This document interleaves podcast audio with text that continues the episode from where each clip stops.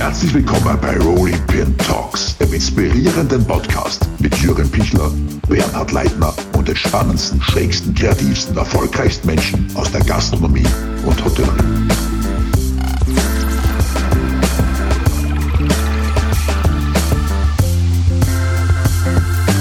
Herzlich willkommen zu einer neuen Episode von Rolling Pin Talks. Unser heutiger Gast gilt mit seiner unkonventionellen Küchenlinie als einer der polarisierendsten, gleichzeitig einzigartigsten Spitzenköche des Landes. Vom einst jüngsten Sternekoch der Welt über Auftritte bei Kitchen Impossible bis hin zu einer Audienz bei Gastroguru Anthony Bourdain kann der Volksgastronom schon auf viele Highlights zurückblicken und hat sein Restaurant zu einer unverwechselbaren Kulinarikinstitution in Österreich gemacht.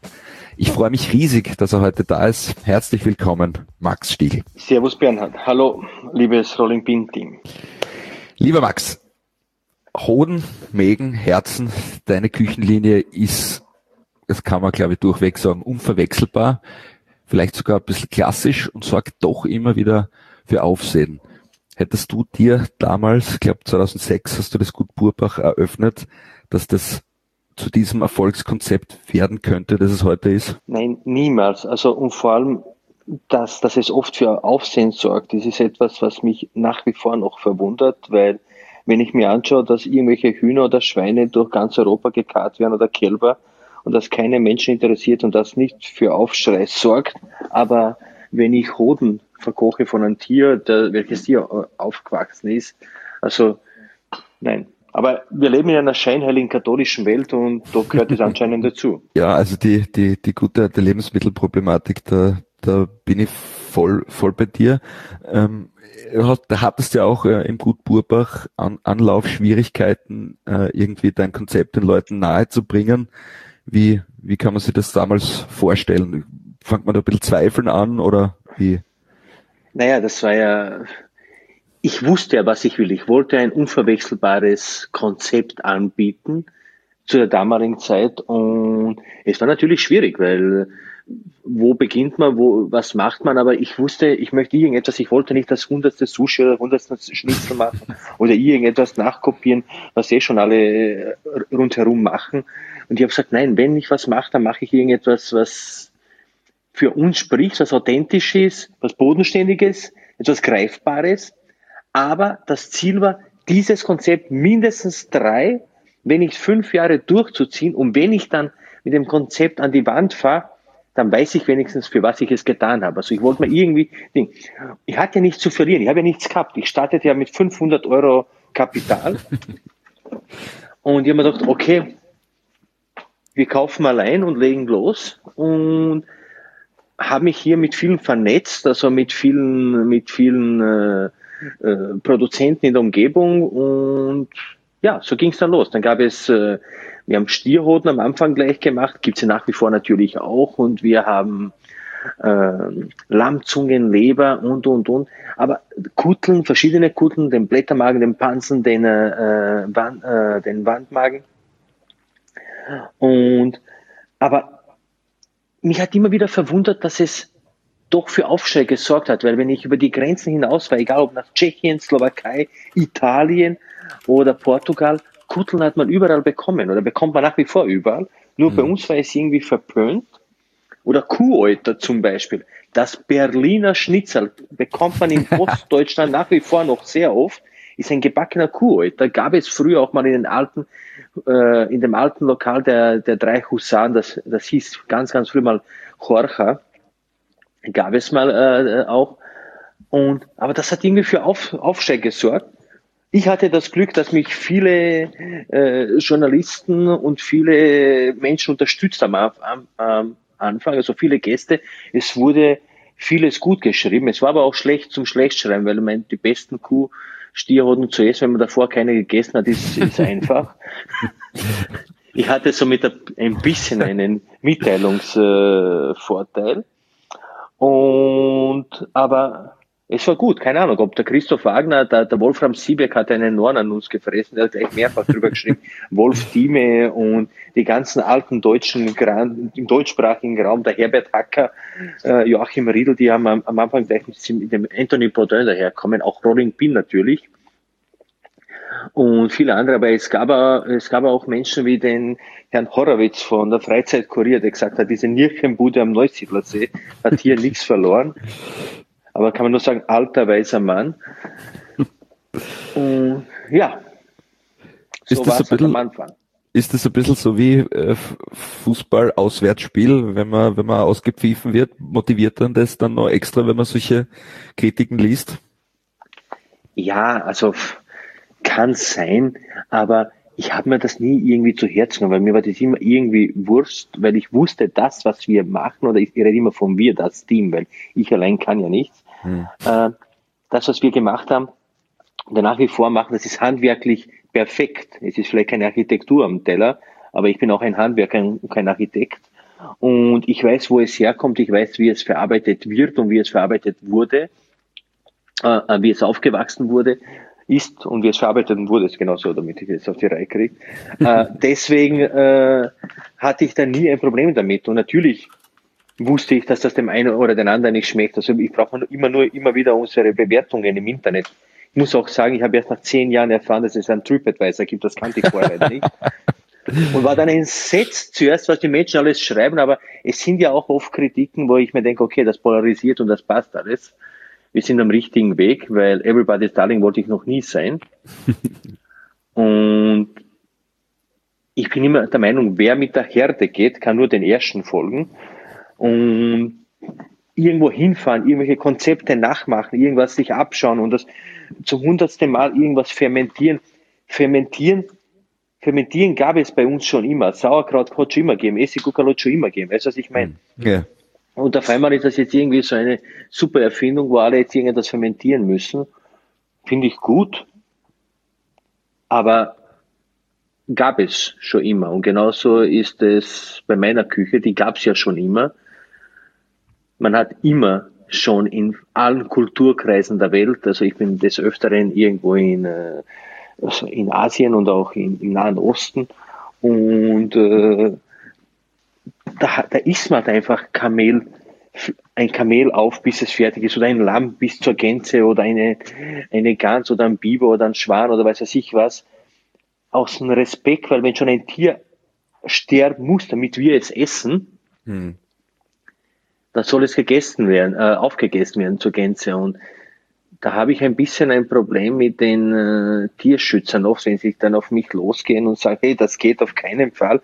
Erstens, die müssen mir weder auf irgendein soziales Netzwerk folgen. Das ist für mich schon wie ein Stockholm-Syndrom. Ich War folge auch keinen Veganer. irgendwas, oder? Mit, mit, mit, mit, mit den Martini-Gänseln oder irgendwas, oder? Naja, ich, ich, ich wurde zum Koch des Jahres gekürt, also jetzt eigentlich zum Koch des Halbjahres. Das halbe Jahr haben wir eh geschlossen. Und, und das hat viele dazu bewegt, dass sie sich dann äußern, dass es nicht sein kann, dass einer, der Fleisch verkocht und Gänseleber verkocht, äh, äh, Koch des Jahres wird. Ich habe mich gar nicht so über die, ich habe mich gar nicht so über die, die das schreiben, die, die Tamelat, über die, die, die Blogger, weil früher sind demonstrieren gegangen, jetzt sitzen daheim in der Kurzarbeit und machen irgendwas. Und am Smartphone, ich habe mich gar nicht so über die aufgeregt, sondern mehr, wo ich mehr verwundert war, ist, Gänseleber kriegt man in 80 Prozent der Restaurants in Österreich ja. und kein einziger Kollege hätte Partei da bezogen. Keiner. Niemand hätte gesagt, du, wir kochen auch Gänseleber. Auf einmal waren alle ganz ruhig, ganz scheinheilig.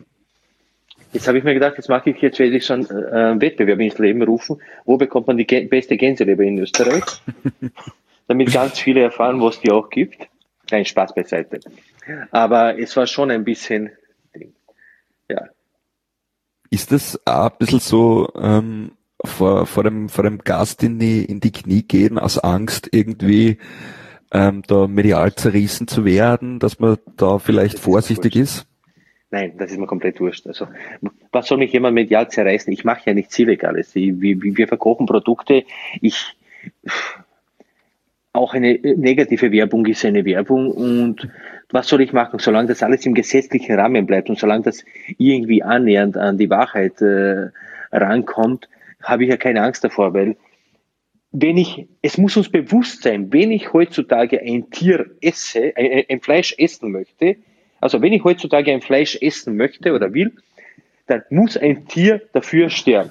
Punkt. Das ist so. Das ist ganz einfach. Also, und wenn ich jetzt so scheinheilig bin, dass ich sage, na ja, ich weiß nicht, hm, das und das. Ich verstehe auch nicht, dass man manche Tiere schießen darf oder erlegen darf, aber die nicht verwerten darf. Das verstehe ich nicht. Ja. Wo ich mich fürchterlich aufrege, ist, dass es dass es diese Massentiertransporte gibt und dass das so unterstützt wird, unterstützt, dass es mehr oder weniger ja, durch uns Gastronomen gefördert wird, weil wenn ich heutzutage irgendwo ein Händel um 2,50 Euro kaufe oder ja, ist ein Wahnsinn. ein Schweinefleisch um 1,90, ich weiß, jetzt werden 90 Prozent der Kollegen sagen, das tun wir eh nicht. Ja, irgendwer muss kaufen. Also irgendwo muss es herkommen. Und ja.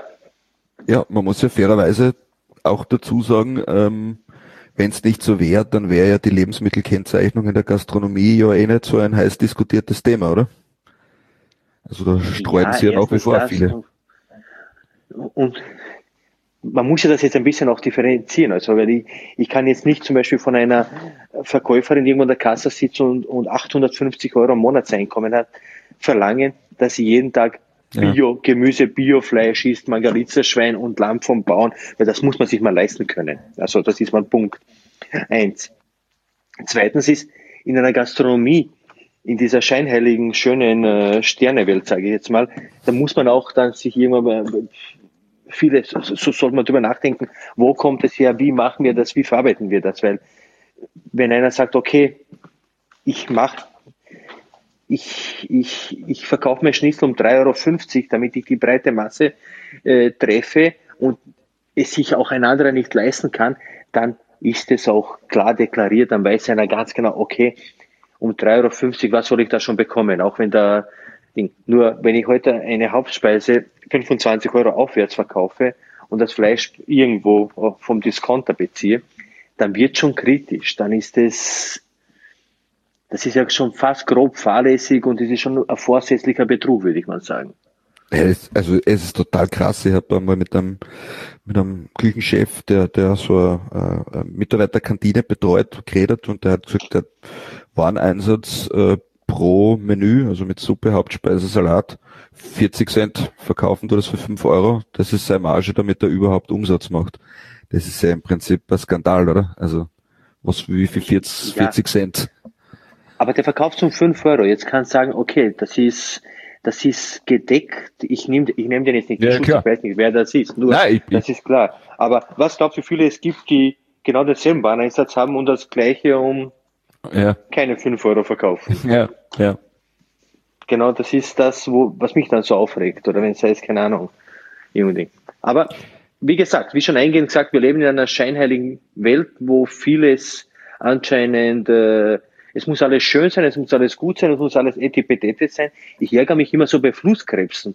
Wenn ich die Flusskrebs, weil ich komme eigentlich aus Slowenien und bei uns wären Scampis oder Flusskrebs oder, oder irgendetwas, also ich rede jetzt nicht von der Sternenküche, sondern ganz einfach am Land, da werden die, man nimmt das Tier, kocht das oder bereitet das zu mit irgendeiner Soße und dann zuzelt man den, das ist ein haptisches Essen, man kann mit Händen Essen zugreifen, alle diskutieren ja. bei Tisch und das ist ja für mich Essen, ein Ritual.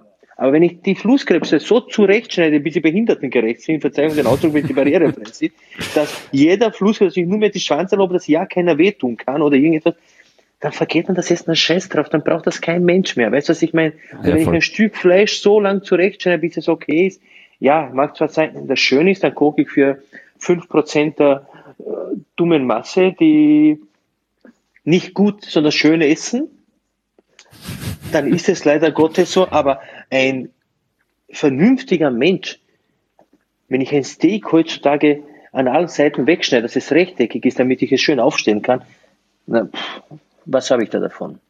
Kulinarikarchitekt. Ja, vielleicht ist es ein neues Ding. Du, ich, ich, ich wundere mich manchmal, ich denke mal, manchmal, vielleicht bin ich wirklich irgendwie falsch, am, am, am falschen Ort. Vielleicht ist das Ganze an mir vorbeigegangen. Vielleicht gehört das einfach so dazu, dass man das irgendwie äh, machen muss. Aber ich weiß nicht, ich denke mal so, wir gehen unseren Weg, widmen uns dem, was wir können oder was ich kann und das ist viel Aufwand, gute Arbeit, gutes Handwerk und, und das Beständige wird immer bleiben, weil ja, also. Wie, wie bist du eigentlich äh, zu dieser, ich würde es jetzt eigentlich gar nicht radikal oder unkonventionell nennen, weil es ist ja eigentlich eine klassische Küchenlinie, aber für viele ja. eben eine sehr ungewöhnliche Küchenlinie. Äh, wie bist du drauf gekommen, dass du gesagt hast, das wird's werden, so wie kochen?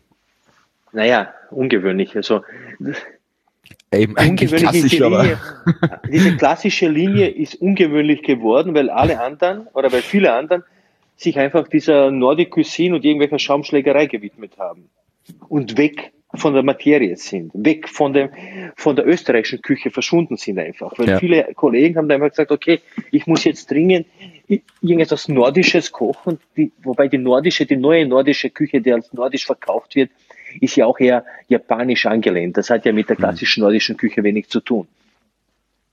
Aber und viele Kollegen sind auf das äh, angesprungen und sagen, ja, es muss alles nordisch sein, schön. Manche sind sogar hingeflogen, haben ganze Konzepte nachgemacht. Das hatten wir auch schon. Und das als eigenes verkauft. Und da gab es ja viele äh, so Sachen, die es da gegeben hat. Und das ist aber ihre Linie gewesen. Und deswegen ist das Klassische, das Besondere, Ah, auf einmal das Klassische, das Besondere geworden. Mhm. Auf einmal hat es geheißen, hey, der macht ein Bruckfleisch, wow, geil. Und viele glauben, man hat das selbst erfunden, ein Schmarrn, ein Bruckfleisch hat es schon immer gegeben. Man konnte es besser oder schlechter machen. Aber ich sage immer, wenn ich heute einen Schimpansen drei Tage dressiere, kann er Steak braten, wenn das Fleisch gut gereift ist. Weil, wenn es durchgebraten ist, kann ich es nur immer essen und wenn es roh ist, kann ich es auch nur immer essen. Aber ein Paprikahändler oder ein Bolscher oder Bruckfleisch bringt er nicht zusammen. Das geht nicht. Das ist Kochen. Kochen ist Arbeit und Mitdenken und, und, und. Und deswegen, ja. Du, du hast vorher die, die, die Nordic Cuisine oder Molekularküche oder was auch immer, ähm, zu diesen Hochzeiten, ist das da einfach, also käme mir vor, äh, ein bisschen auch zu, zu komplex, vielleicht sogar am Gast vorbei gekocht worden ist. Einfach je, je aufwendiger, desto besser. Naja, viele, schau, es, es gibt ja viele, die das können und die machen das auch perfekt. Mhm. Die machen das super. Also das gibt, es gab ja wie den äh, äh im El Buri, den Adrian Ferrand oder es gab mhm. ja keine Ahnung, es gab ja viele, viele andere, in Österreich auch viele Kollegen, die das perfekt gemacht haben. Das ist mhm. gut. Das hat man sich erwartet. Nur äh, man hat sich dort das Konzept erwartet, weil es ging ja nicht um die Küche, sondern um das Gesamtkonzept. Dann war das stimmig. Aber viele andere haben einfach irgendetwas gekocht und etwas nachgekocht, was sie irgendwo im Internet gefunden haben. Und das war dann nicht mehr rund. Und das war auch nicht glaubwürdig. Und wenn ich nicht un, äh, wenn ich unglaubwürdig bin mit meinem Konzept und da ist egal, ob ich Schuhverkäufer bin oder ob ich keine Ahnung äh, Kondome verkaufe oder irgendetwas anderes, dann ist es sinnlos, dann bin ich unglaubwürdig. Und genau dasselbe ist mit dieser Nordic Cuisine. Also es gibt jetzt natürlich gibt es viele gute Lokale, die das können und die das leben. Wenn ich mir den Kollegen Filippo, den, den ich sehr schätze, anschaue,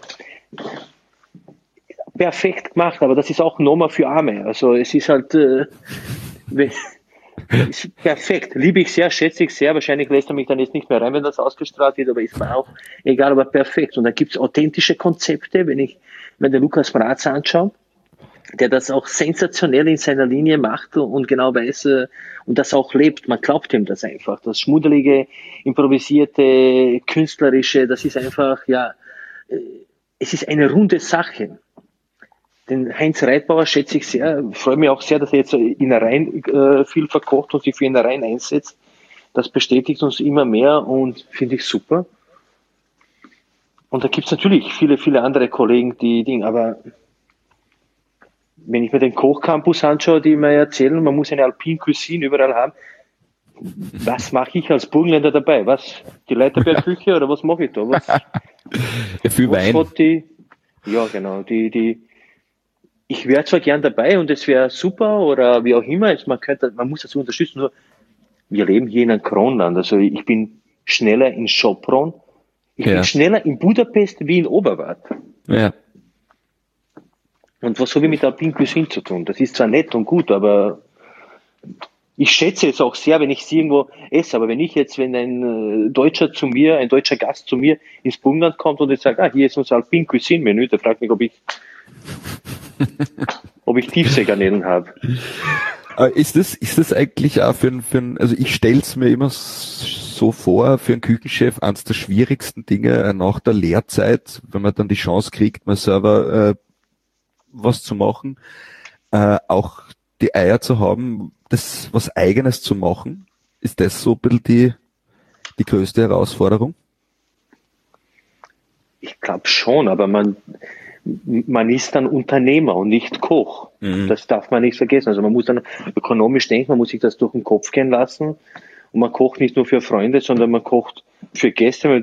Es muss durchkalkuliert werden, weil man will ja lange am Markt bestehen. Und diese Tagesfliegen kennt man ja eh, da gibt's ja genügend davon, die auftreten, den Markt zusammenhauen und dann wieder verschwinden.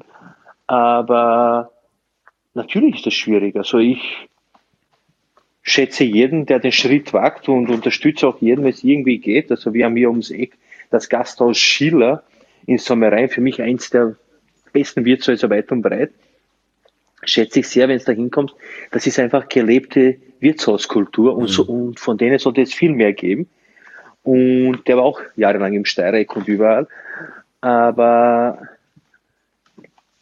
das Problem ist ja, dass sich viele Kollegen, die sich selbstständig machen, immer mit dem schmücken, wo sie schon gearbeitet haben. Weil mhm. jeder, der schon mal im selben Flugzeug geflogen ist, wo der Witzigmann drinnen gesessen ist, ist mittlerweile Witzigmann-Schüler.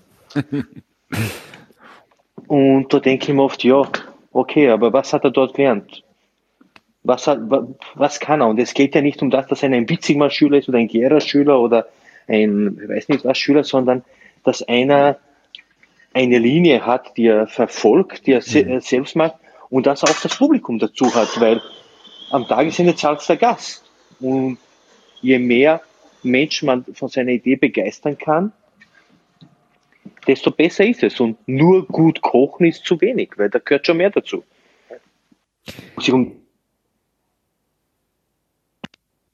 Das hat kurz geläutet. Ich sage, nur gut kochen ist zu wenig. Man muss sich ja um das Ganze rundherum auch kümmern. Also die Gäste müssen zufrieden sein. Wir haben auch Zimmer, wir haben Seminarräume, also jetzt auch ein kleines Weingut dabei. Also es, es muss schon äh, eine runde Geschichte sein, jedes Mal, wenn man selbstständig ist. Hättest du dir das eigentlich von dir selber gedacht, dass du ähm, abseits vom, vom, vom, vom Spitzenkoch auch das Zeug zum Erfolgsgastronomen, der das große Ganze äh, vor Augen hat, sein kannst? Du, das, ich, ich war zehn Tage selbstständig und ich dachte, super, kochen und lustig. Und auf einmal kam mir der und sagt, Chef, WC-Papier ist aus, das ist aus. Da dachte ich mir, scheiße, ja, es ist aus, aber das ist genauso wichtig wie das Salz in der Küche. Weißt du, was ich ja, meine? Ja. Und das merkt ja Gast länger, wie wenn kein Salz in der Küche ist oder irgendwas anderes. Denkt man, ups.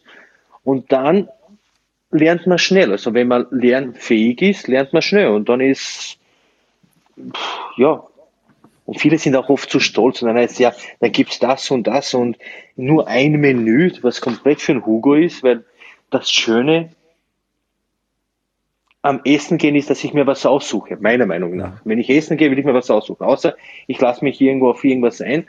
Aber dass auf einmal jetzt, keine Ahnung, 40 Prozent der österreichischen Spitzenköche nur mehr ein fixes Menü anbieten, ist halt natürlich ja ein bisschen mühsam, weil da geht es um den Koch und der will sich in Szene setzen.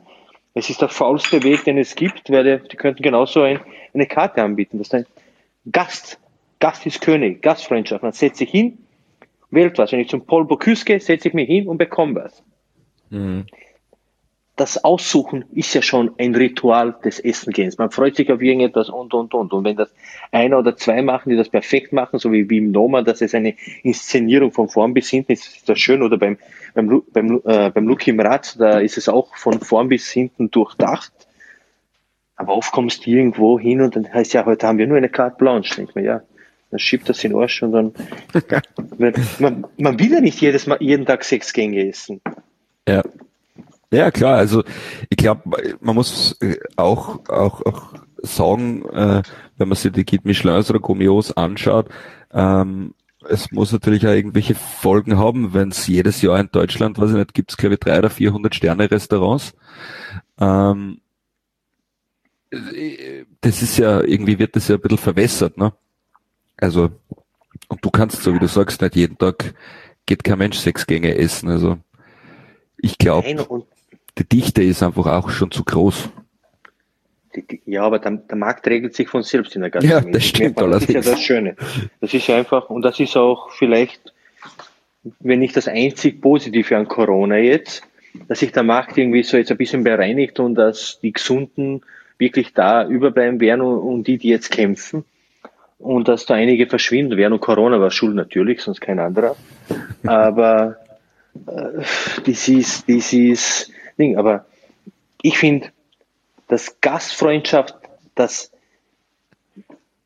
es ist vielleicht, liegt es an vielen Faktoren, aber viele Kollegen, viele Köche glauben, sie sind Stars, weil sie zweimal in der Zeitung waren, super.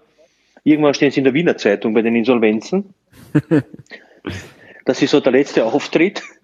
Und wobei das Scheitern auch nichts Schlechtes ist. Man kann ja auch scheitern und wieder beginnen. Also das würde ich jetzt nicht verurteilen. Es gibt verschiedene Gründe, warum man scheitert.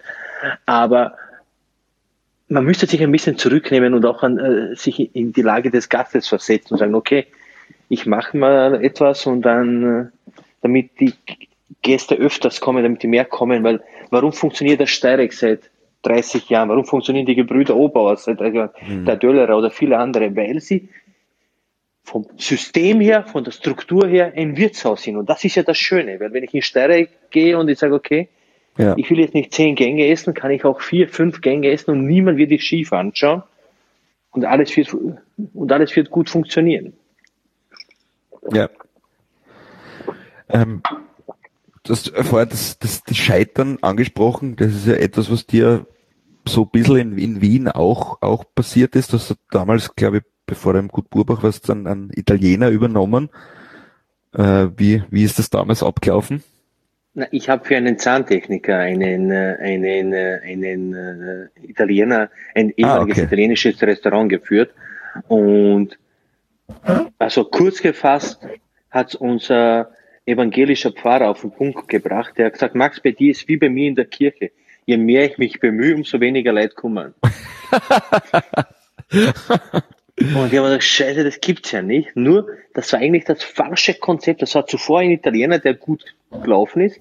Mhm. Ich kam dort an und dachte, ich muss meine äh, gepflegte Küche dort irgendwie aufsetzen, aber wir hatten dort auch schon die Innereienmenüs. Mhm. Und nur das hat dort niemanden interessiert oder vielleicht haben wir zu früh aufgegeben. Ich weiß es ja nicht. Also im Nachhinein betrachtet. Aber ich habe genau das gleiche Konzept in Purbach fortgeführt und am Land mhm. ging es. Und nach uns ist eine Pizzeria eingezogen und die gibt's bis heute noch. Und die läuft. Also lag der Fehler jetzt, ich, ich nehme an, also die gibt's noch immer. Also und es sind die gleichen Mitarbeiter dort, also ich, ich gehe des Öfteren dort vorbei und es ist, ja. Der ist doch irgendwie was typisch Gastronomie, oder? Man macht ein und dasselbe an zwei verschiedenen Orten, an einem funktioniert und am anderen nicht. Das ja, ja, vielleicht gibt man zu früh auf. Vielleicht, ja. schau, vielleicht war das in Wien die Vorarbeit für Burbach. Mhm. Ich muss den Geschirrspüler abdrehen. Und dann nebenbei Geschirr, Geschirr waschen, aber Geschirrspüler. Geschirr, Geschirr waschen lassen. ja. Nein, uh, aber vielleicht war das die Vorarbeit für Burbach, ich weiß es nicht. Vielleicht war mhm. dieses eine Jahr genau die Vorarbeit, weil in Burbach haben wir gestartet und ich wollte nur ein paar Monate das machen, weil ich mir dachte, kein Mensch fährt ins Burgenland. Und ja, es funktioniert aber. Wir sind jetzt 15 Jahre da und ich, ja, rennt. Ja, also ich glaube, es ist ja tendenziell, äh, hat man ja im, im letzten Jahr im, im, Lockdown gesehen, äh, dieses, dieses Zurückziehen aufs Land, irgendwie das idyllische, ruhig, nicht so viel drumherum. Äh, das ist ja durch die Decken gegangen, während in der Stadt natürlich gar nichts gegangen ist. Ne? Ja, aber das ist das, was ich auch vorhin gesagt habe, der Markt regelt sich von selbst. Ja. Also es gab ja auch andere Zeit, äh, Zeiten, wo die Stadt übergelaufen ist und wir am Land ja. gekämpft haben, weil wir haben ja zum Beispiel am Wochenende, alle am Land, je schöner das Wetter, umso mehr Geschäft, also ja. die Möglichkeit, mehr Geschäft zu machen. Und dann ist es manchmal so, dass du irgendwas machst, wo du denkst, ach, das kann es ja nicht sein. Wir haben ja jeden Sonntag diesen Sonntagsbraten. Ja. Und die Idee ist, das ist ein Schweinsbraten aus äh, nach einer bestimmten Methode gekocht, nicht zu weit, sondern wirklich äh, gescheit gekocht und lang gekocht in ein Ding. Und da wird das Ganze auf einen Stroh gemacht. Und ich hätte gern, dass die Menschen ein bisschen länger verweilen, dass den essen, aber manche, manche kommen hin, essen nur den Sonntagsbraten und gehen wieder. Aber der will ja nur einen Sonntagsbraten essen, weil wir haben den Preis schon aus meiner Sicht extrem teuer gemacht, damit er drei, vier Gänge isst, damit er zumindest, weil, weil wir diese Reservierungsspanne von drei Stunden haben. Ja. Und ich denke mir, okay, wenn die um zwölf kommen, dann sollen sie vier Gänge essen, dann kosten die um ein Eck weniger äh, oder ein bisschen mehr nur als die Hauptspeise, wo die meisten sagen, oder viele sagen, du, ich will ein Sonntagsbrot nur geben. Und da geht es ja nicht mhm. um den Preis, da geht es um das, dass er glücklich ist und er packt sich zusammen und geht, oder der Gast. Ja. Das, das ist ja das Schöne dann. Und, ja. Es ist natürlich schon ewig her und du bist, glaube ich, auch schon ein bisschen leid darüber zu sprechen. Trotzdem, einst jüngster Sternekoch der Welt. Was, was bedeutet dir das heute und was hat dir das damals bedeutet? Du, damals äh, war es lustig, war es nett, habe mich sehr gefreut, konnte eigentlich gar nicht damit umgehen, weil ich auch in, in einem Angestelltenverhältnis war. Mhm. Heute ist es wie die Ex von Boris Becker. Da gibt es auch schon hunderte. ja, da gab es ja schon einige da, da, dazwischen. Und ja, es wird, ich werde immer wieder mit dem in Verbindung gebracht, ist schön, freue mich sehr. War auch so, damals zu, zu der Zeit. Aber diese Sterneküche, diese Art der Sterneküche, die, von der ich damals kurz begeistert war, ist ganz was anderes, als was wir jetzt machen. Aber für die Entwicklung, für das Gesamte war es sehr, sehr wichtig. Mhm. Weil man muss es mal erlebt haben oder gelebt haben, dass man drüber reden kann. Weißt du, was ich meine? Das ist wie, ja. wenn, ich, wie wenn ich noch nie geschmust habe, kann ich ja nicht über Schmusen reden. Also das ist dieses Ding. Also der, der jüngste Sterneschmuser der Welt. ähm, du hast vor ein paar Wochen, ich glaube mittlerweile, es ist auch schon zwei, drei Monate her, äh, medial für Furore gesorgt, weil du eigentlich eine sehr normale und bodenständige Forderung gestellt hast, und zwar, äh, dass man in der Gastronomie einen Mindestlohn von 1700 Euro netto einführt. Ich glaube, wer, wer ein bisschen mehr mit der Gastronomie am Hut hat, der, dem ist völlig klar, dass das äh, früher oder später passieren muss. Warum ist das nach außen hin nach wie vor so ein kontrovers diskutiertes Thema, wenn man sowas sagt? Du, ich habe das damals angesprochen, 1700 war nur eine Zahl. Also ja. ich bin der Meinung, dass man die Menschen in der Gastronomie besser entlohnen muss. 1700 war eine Zahl, weil es im Burgenland hier äh, reingepasst hat und äh, weil die Landesbediensteten und alle Gemeindebediensteten jetzt 1700 bekommen. Mhm. Und das heißt, ein Koch, der in die Therme, in die St. Martins Therme arbeiten geht zum Beispiel, kriegt 1700 als Grundvoraussetzung und der Aha. beim Nachbarwirten kriegt's nicht. Das ja. ist einmal differenzieren. Dann habe ich gesagt, man sollte überhaupt die Menschen in der Gastronomie, man sollte ihnen ein Mindestgehalt von 1700 zahlen, kann auch mehr sein, weil es, aber das ist ja auch dann äh, eine der größten österreichischen Tageszeitungen hat es aufgegriffen, aber nur dieses Zitat 1700. Meine Forderung war, dass man die Lohnnebenkosten senken soll, dass der Mitarbeiter mehr Netto vom Brutto hat. Ja. Und man muss die Leute besser entlohnen, ansonsten haben wir irgendwann mal gar keine Leute mehr. Man muss sich irgendwas einfallen lassen. Und ich finde, dass gerade jetzt diese Krise, diese Corona-Krise ein guter Start für eine Neupositionierung, weil allalong gesehen sieht man auch, dass der burgenländische Weinskandal eine sehr, sehr, auch sehr viel Positives für den burgenländischen Wein hatte. Ja, bereinigt. Ja, es ist Ding. Und man muss den Menschen mehr bezahlen, weil es kann nicht sein, dass einer in der Gastronomie, und wir wissen ganz genau, wie in der Gastronomie gearbeitet wird, von wann bis wann und wie lang, wir, keiner von uns weiß, wann das Ende am Abend ist, weil ja. wir leben ja für den Gast und, und, und, äh, dass das einfach, dass die Menschen besser entlohnt werden. Und es ist nicht falsch zu fordern, man muss halt neu kalkulieren. Ich glaube, viele zahlen jetzt, viele werden es an der Steuer vorbeizahlen. Aber gutes Personal kriegt man eh nicht drunter. Nur es muss irgendeinen Anreiz geben, dass der Mensch, der Jugendliche wieder in die Gastronomie arbeiten geht. Es muss irgendwas geben, weil wir merken das an den Zahlen alle, dass es zurück und, die, und ich rede jetzt nicht von uns, also wir haben Bewerbungen äh, genügend, äh, weil wir ein Mini-Betrieb sind, aber allgemein, wenn ich mir die Tourismusfachschulen anschaue, wie viele Leute wirklich tatsächlich dann in der Gastronomie mhm. noch bleiben, es ist beängstigend. Also der Nachwuchs muss gefördert werden und eine dieser eines, eines, eines dieser Bausteine sollte sein, dass sie mehr verdienen. Das, weil ein Maurer verdient mehr, jeder andere Mensch verdient mehr und das soll ja auch in der Gastronomie so sein, dass die Leute stolz darauf sind, dass sie in der Gastronomie sind, so wie es einmal war. Und ich rede jetzt nicht von dieser gepflegten Gastronomie, wo wir alle sind. Es gibt ja viel Wirtshäuser. Also meine größte Sorge ist jetzt zum Beispiel am Land, da werden jetzt viele nach der Corona-Krise durch die Stundungen zusperren müssen. Und in ja. der Stadt sperrt eher ein Neu auf. Da kommt der nächste und sperrt auf einfach. Aber am Land werden viele ja. fix zusperren. Und dann haben wir auch noch politisch gesehen das Problem, dass es einen bösen und einen guten Ausländer gibt. Weil, dass man da irgendwelche Zuwanderer dann hat, die da Lokale aufsperren können, das ist jetzt auch ein bisschen schwierig. Weil ich sage immer, weil das geht nicht, weil das Syrer ein Lokal übernimmt, das ist jetzt politisch gesehen ein bisschen schwierig. Aber ich sage immer, bei einem Pfarrer, bei einer Pflegerin und im Puff Frau keiner was herkommen. ja, das wohl wahr.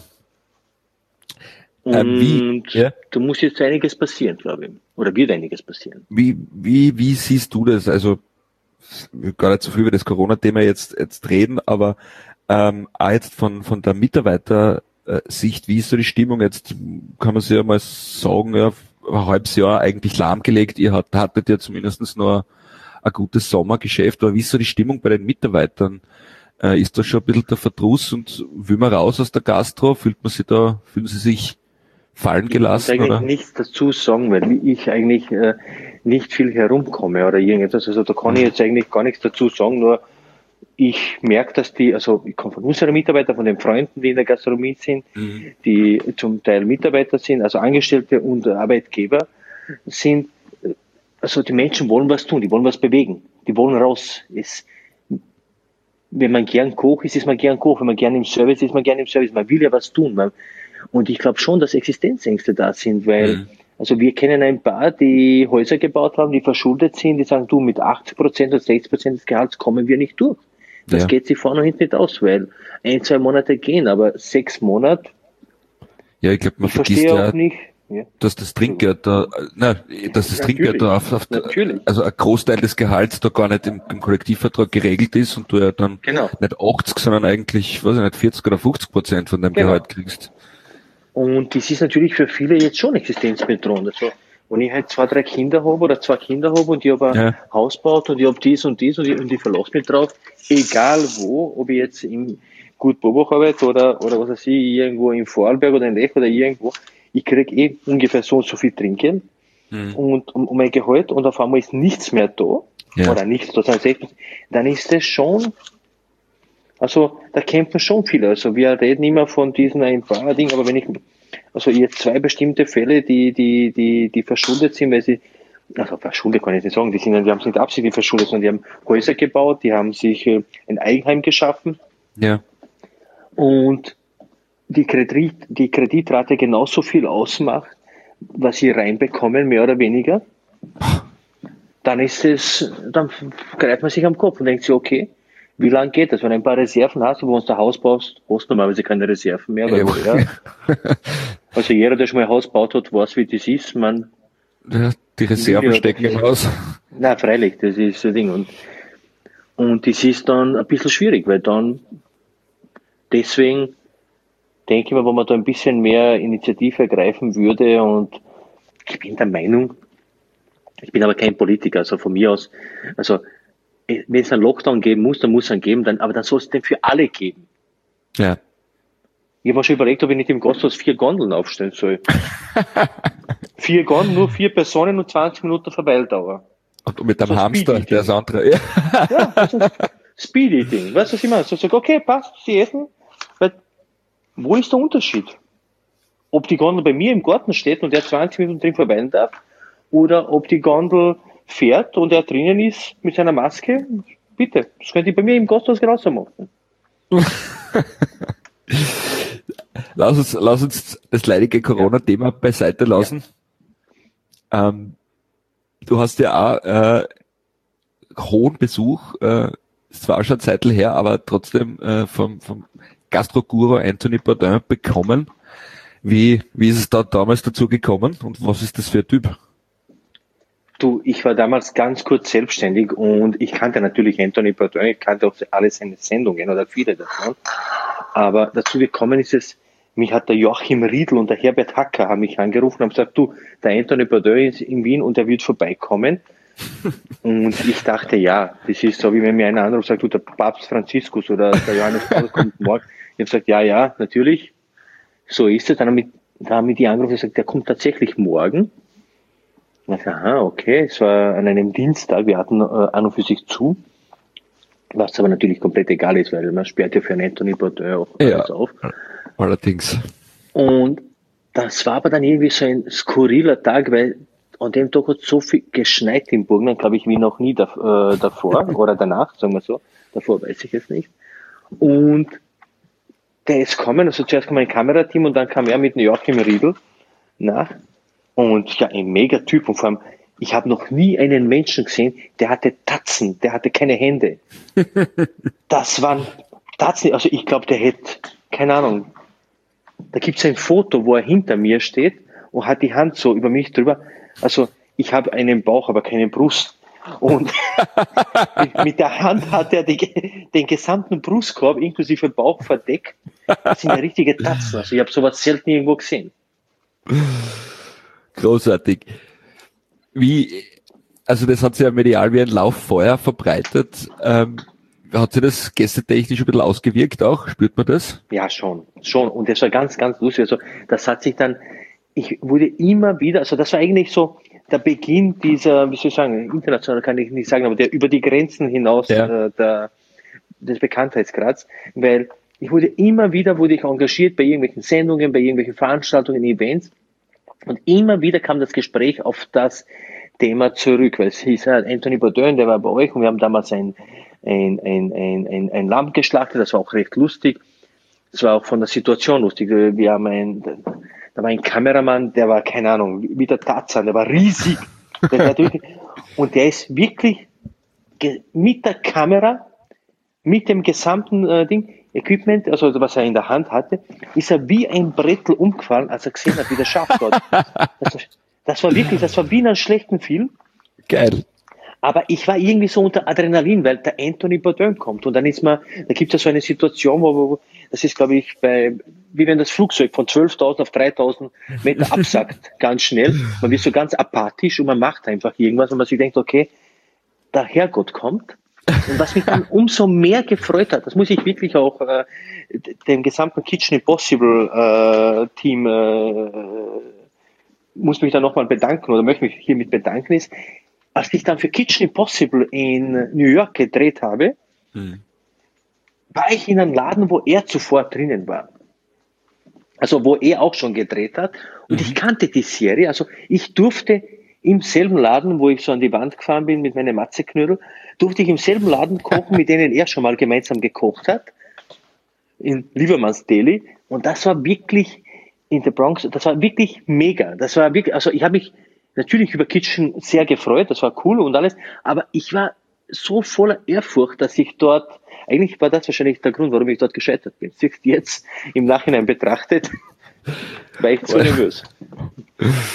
Vor dem großen, das kann schon mal passieren, vor dem großen Anthony Bourdain. Ja. Wir zwar könnten ja Stunden noch weiter quatschen und deine Anekdoten sind ja wirklich legendär, aber ich muss dich abschließend noch eines fragen. Ich, ich weiß es ja, aber vielleicht kannst du unseren Zuhörern kurz erklären, wie aus Selko Max wurde eine, ein, also kurz gefasst, also Max haben sie schon zu mir immer gesagt. Also ich habe einen Cousin, der ist auch Schelko. Und Max haben sie zu mir immer gesagt. Also ich will immer der Max, Max, also das war immer irgendwie so, ja, also. Und Raskovic heiße ich eigentlich im Nachnamen. Schelko Raskovic.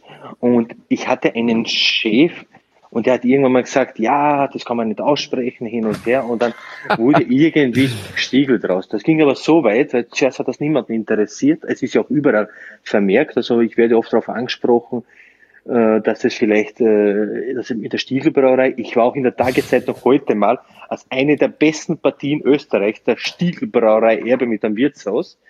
Gleich nach Digi Mateschitz, das war natürlich super.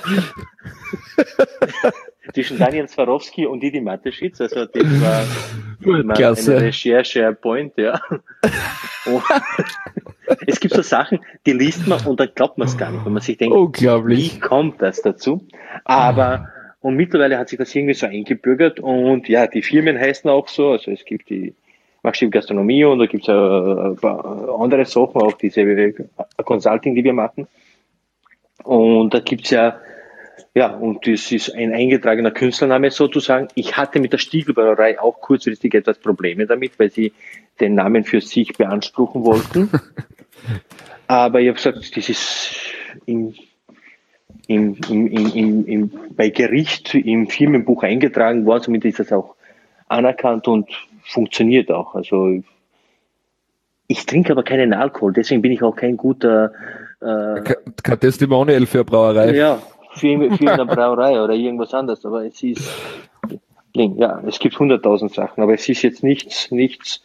Und ich lache immer wieder, wenn ich diese, wenn ich Sachen lese, wie es zu dem gekommen ist. Und man denkt, ja, am, am Anfang nimmt man sich alles zu Herzen, aber je länger man selbstständig ist und je älter man wird, umso gelassener sieht man das Ganze. Das ist das Schöne an, unserem Leben.